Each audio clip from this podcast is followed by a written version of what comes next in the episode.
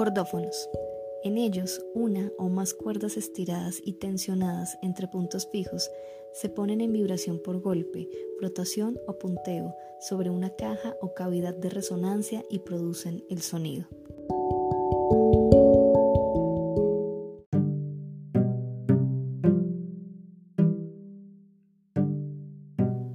De pulsación, P-U-L. La vibración de las cuerdas se provoca por medio de un implemento sólido pero flexible, como las uñas de los dedos, una plumilla de cuerno, un plectro o una laminilla de hueso, o bien con las yemas de los dedos.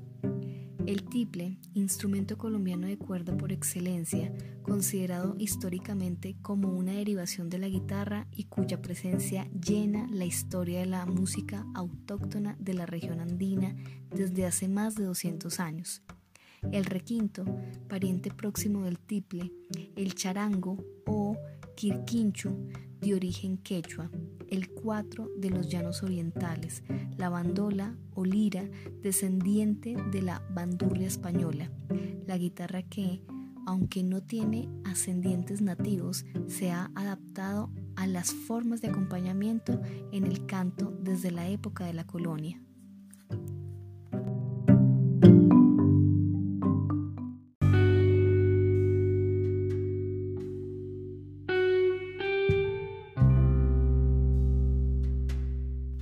De percusión, PER.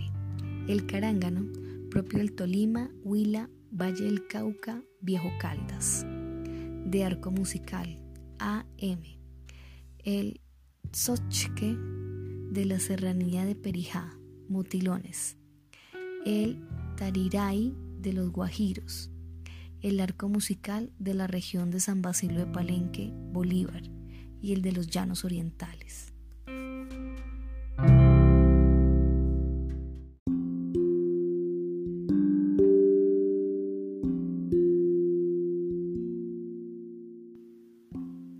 El tiple, P-U-L, es sin duda el más criollo de nuestros instrumentos populares, especialmente apto para el acompañamiento armónico. Suele emplearse excepcionalmente como un instrumento solista porque se presta hasta cierto punto como la guitarra para la ejecución simultánea de la melodía y el acompañamiento. A excepción de la bandola, nuestros instrumentos típicos de cuerda presentan la conocida silueta en ocho. En la guitarra y en el tiple, pecho y caderas están separados por una amplia cintura o comba, escotadura, formada por suaves curvaturas entrantes.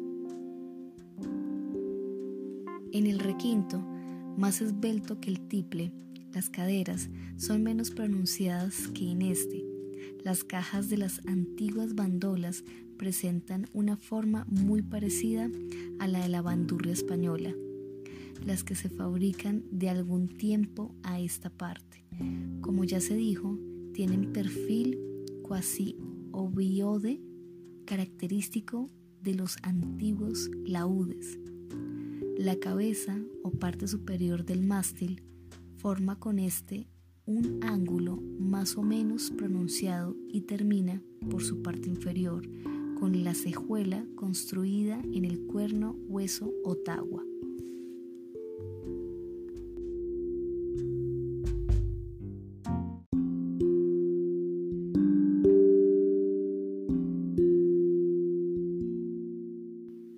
Sigue el diapasón tablilla que recubre el alma o cuerpo del mástil y que se prolonga sobre la caja hasta el borde superior de la boca, roseta o tarraja. Sobre este diapasón se disponen a precisas distancias los trastes de cobre laminado. Las cuerdas se sujetan en su extremidad inferior al pontezuelo, pieza de madera adherida a la tapa, tabla armónica